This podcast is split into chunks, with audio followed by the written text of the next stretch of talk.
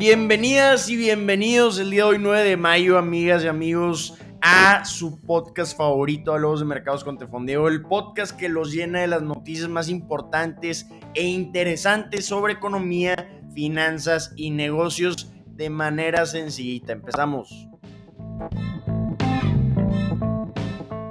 Y empezamos hablando de cómo amanecieron los mercados el día de hoy. Tenemos mercados pintados de rojo, tenemos al Dow Jones cayendo 422 puntos o 1.28% antes de la apertura del mercado. Tenemos al S&P 500 cayendo 1.60% y al Nasdaq cayendo casi 2% o un 1.90%. ¿Qué es lo que está sucediendo en los mercados? Llevamos en el Dow Jones seis semanas consecutivas cayendo y con el S&P 500 y el Nasdaq cinco semanas consecutivas pintadas de rojo. Lo que está sucediendo lo podemos resumir de, de manera muy sencillita y es la Fed, la Fed y la Fed. Podemos poner a un ladito a la inflación, pero lo que hemos visto en los titulares en el día a día en los medios financieros es la Fed y como hemos comentado en repetidas ocasiones, esto ha ocasionado un ambiente de pánico en los mercados. Es increíble ver las variaciones en el día a día que hemos visto en 2022 y con esto hay que tener un muy fuerte estómago para poder ver dichas variaciones y para poder ver estas variaciones en tus portafolios de inversión. Entonces, va a ser interesante lo que vamos a estar comentando en el episodio del día de hoy. Va a ser un poco contradictorio, pero interesante es la palabra de este episodio.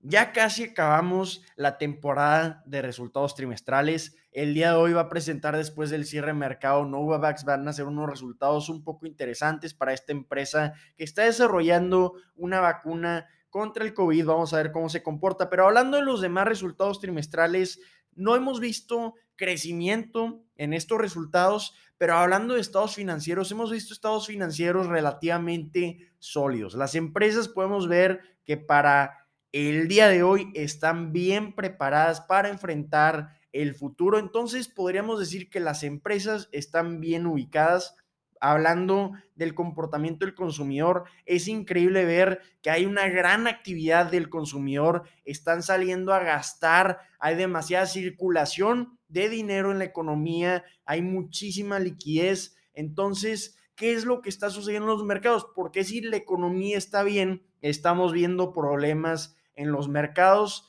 Durante el año 2022 hemos visto que el Dow Jones ha caído más de 10%, el S&P 500 ha caído más de 14% y el Nasdaq casi 27%, y lo que ha ocasionado esto, como ya comentamos, la Fed y también la inflación que en Estados Unidos se encuentra por encima del 8%.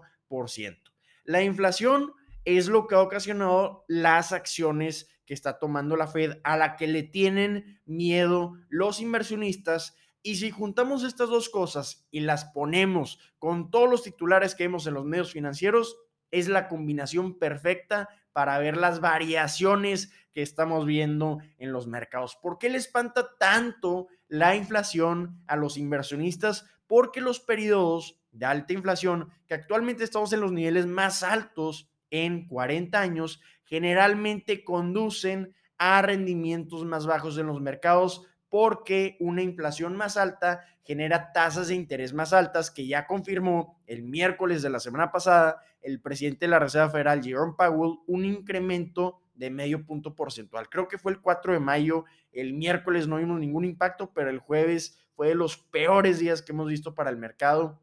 Además de tasas de interés más altas, un periodo de alta inflación también genera un crecimiento económico más bajo y también menores dividendos. Entonces, esto es lo que espanta a los inversionistas. ¿Cómo se puede combatir con la inflación? Pues por medio de acciones de la Reserva Federal, elevando la tasa de interés. ¿Por qué? Porque podemos ver, es opinión personal, como hemos comentado todo lo que comentamos en este podcast, pues hemos visto que los consumidores, como ya comentamos previamente, están saliendo a gastar.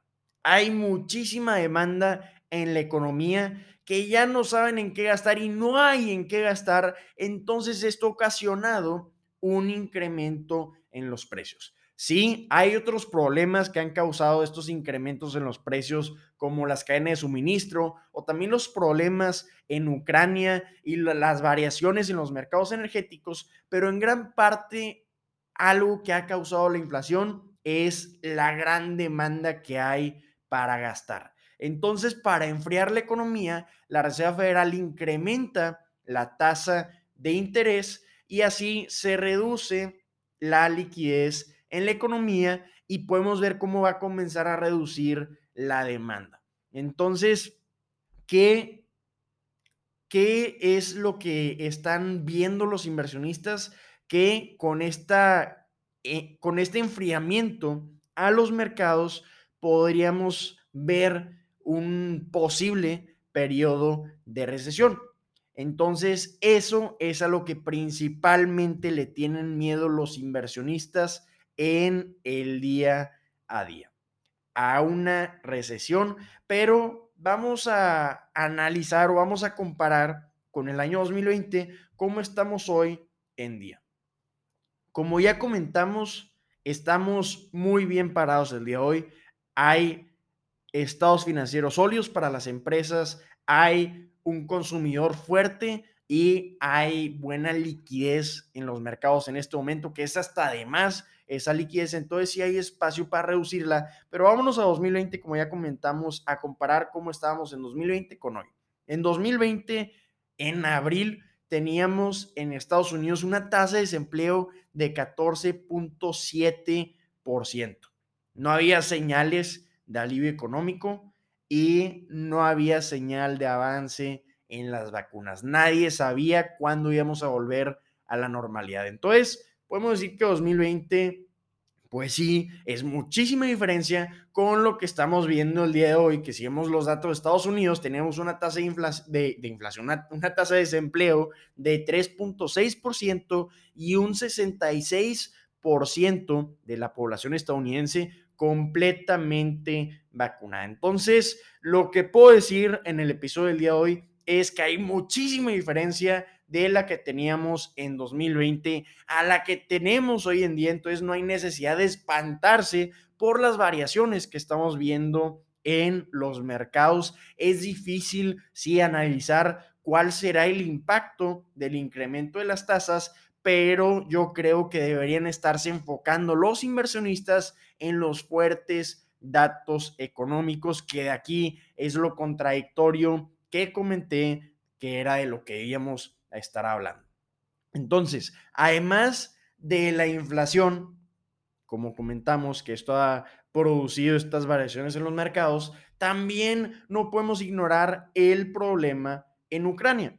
El problema en Ucrania no sé para cuándo va a acabar, desafortunadamente, y es probable que continúe durante años. Y esto ha causado grandes variaciones grande incertidumbre en los mercados energéticos y también ha causado un mercado de commodities muy inestable. Entonces, analizando el impacto y el comportamiento de esto en los mercados energéticos, podemos ver que hay una especie de transición de petróleo y de gas hablando de su producción. Podemos ver que en Estados Unidos están bien preparados para incrementar la producción y también en Europa, pues como ya comentamos, están alejándose de lo que creaban en Rusia y esto es para prevenir un impacto de que se congelen en Europa en invierno. Entonces vamos a estar viendo cierto incremento en la producción en Estados Unidos, es, esa es mi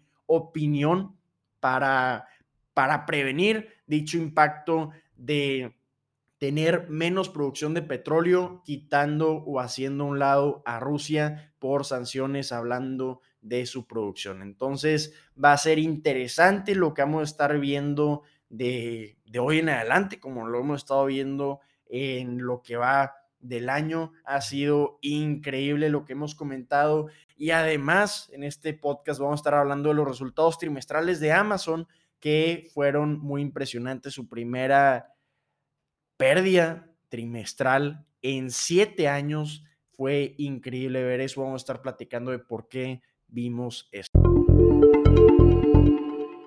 Antes de hablar de los resultados de Amazon, vamos a hablar del mercado de paneles solares. Un nuevo mercado en problemado. Es un desastre ver el mercado de paneles solares en Estados Unidos. De acuerdo a la Asociación de Industrias de Energía Solar, la Solar Energy Industries Association, 318 proyectos solares a través de Estados Unidos han sido cancelados. Estos proyectos hubieran podido energizar a más de 10 mil hogares. Entonces, esto es un golpazo al plan de infraestructura que tienen en Estados Unidos para la energía solar.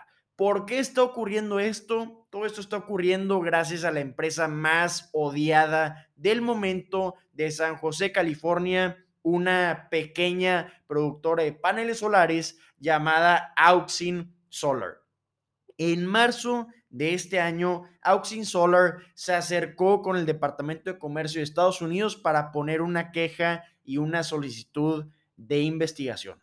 ¿Qué le estaba pidiendo? Le estaba pidiendo al Departamento de Comercio estadounidense que investiguen si hay paneles solares chinos que están siendo canalizados ilegalmente a través de otros países asiáticos para ser exportados a Estados Unidos. ¿Por qué ilegalmente? Porque están evitando los aranceles que impuso Estados Unidos desde 2012 con la administración de Obama. En 2012 pusieron aranceles a los paneles solares chinos para darle oportunidad a los fabricantes estadounidenses de competir con estos paneles solares de China. Entonces, en respuesta a esta solicitud de Auxin Solar, el Departamento de Comercio estadounidense comenzó la investigación de que están esquivando estos aranceles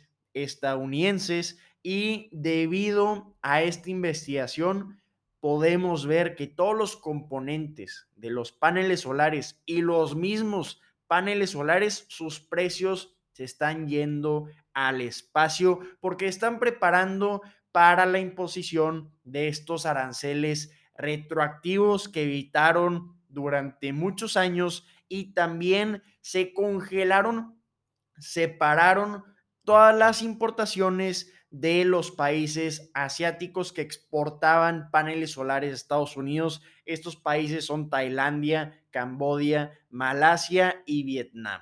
Entonces, al no recibir estas importaciones en Estados Unidos de paneles solares, podemos ver que se está parando completamente el avance de estos proyectos. El 82% de los paneles solares en Estados Unidos provienen de estos países de los que se congeló su importación. Entonces, muchos están quejando de que este tema está causando una gran desaceleración en los planes de transición energética hacia energías más sustentables, lo que está diciendo la la encargada del Departamento de Comercio estadounidense es que sus manos realmente están atadas y que tiene que llevar a cabo esta investigación. Por otra parte, el CEO de Auxin Solar está diciendo que es necesario que lleve a cabo esto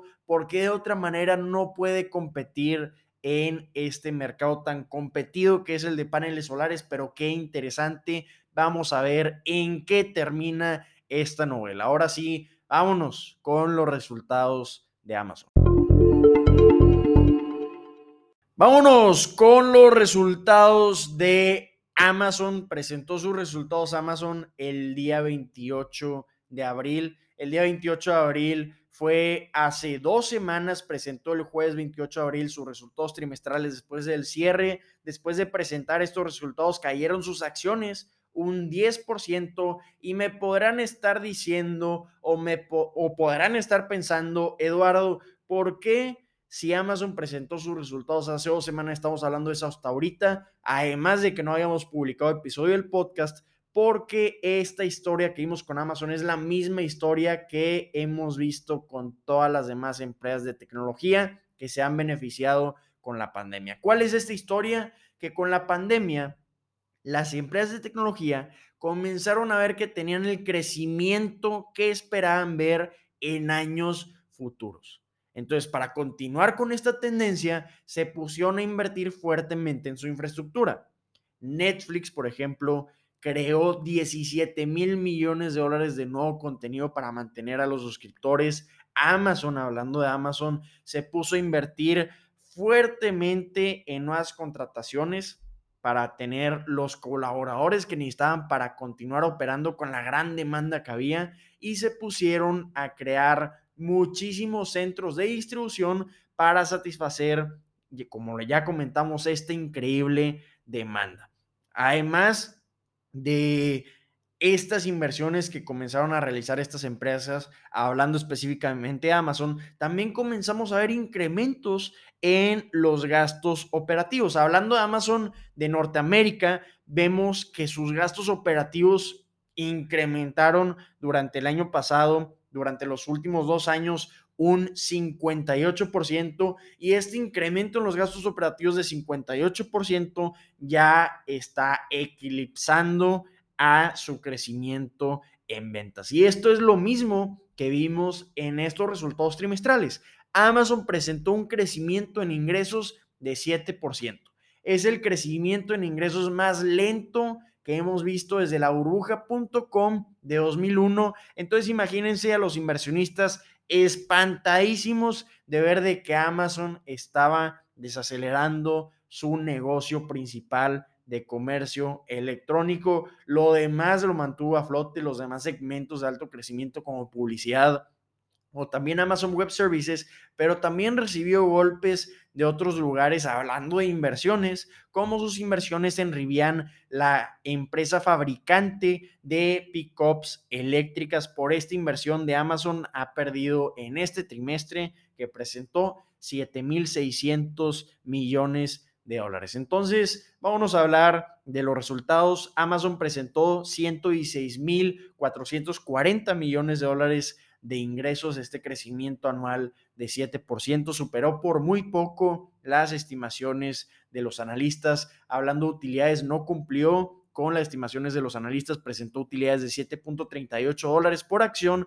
cuando los analistas en promedio esperaban 8.36 dólares por acción. ¿Qué fue lo que le costó a estas utilidades? ¿Por qué no cumplieron con las estimaciones de los analistas? Porque, como ya comentamos, presenta una pérdida de 7.600 millones de dólares de su inversión en Rivian. Entonces, esto, si lo neteamos con las ganancias que ha tenido previamente, en Rivian lleva acumulado una pérdida de 3.800 millones de dólares. Hablando por segmento de los ingresos de Amazon. En Amazon Web Services presentó ingresos de 18.440 millones de dólares, superó las estimaciones de los analistas, presentó un incremento de 57% en estos ingresos si lo comparamos con el año anterior. Hablando de publicidad, presentó ingresos de 7.880 millones de dólares, no cumplió con lo que esperan los analistas en promedio,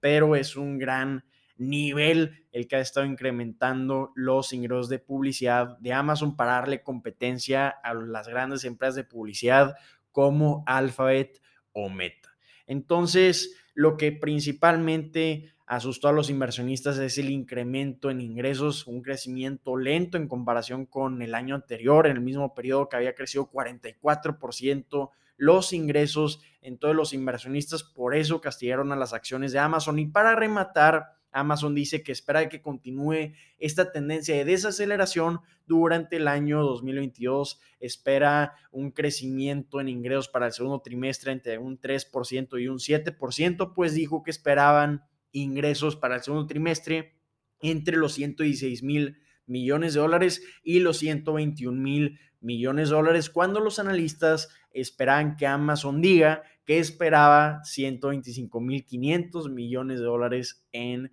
promedio. Entonces, algo a lo que le están echando la culpa empresas como Amazon, Facebook o Alphabet de estos comportamientos en sus resultados es que están cambiando las condiciones macroeconómicas por los conflictos en Ucrania. Entonces, esto fue lo que comentó el CEO de Amazon, Andy Yassi, de estos resultados, de estos comportamientos en los en las condiciones macroeconómicas. Entonces, fueron unos resultados interesantes. También vimos que se castigó el margen operativo, cayó un 3.2% cuando el año pasado era de 8.2%. Entonces, interesantísimo lo que estamos viendo con estas empresas que se han beneficiado de la pandemia, pues ya estamos viendo cierta desaceleración en este crecimiento que esperaban que continúe y por eso se pusieron a invertir fuertemente en esto.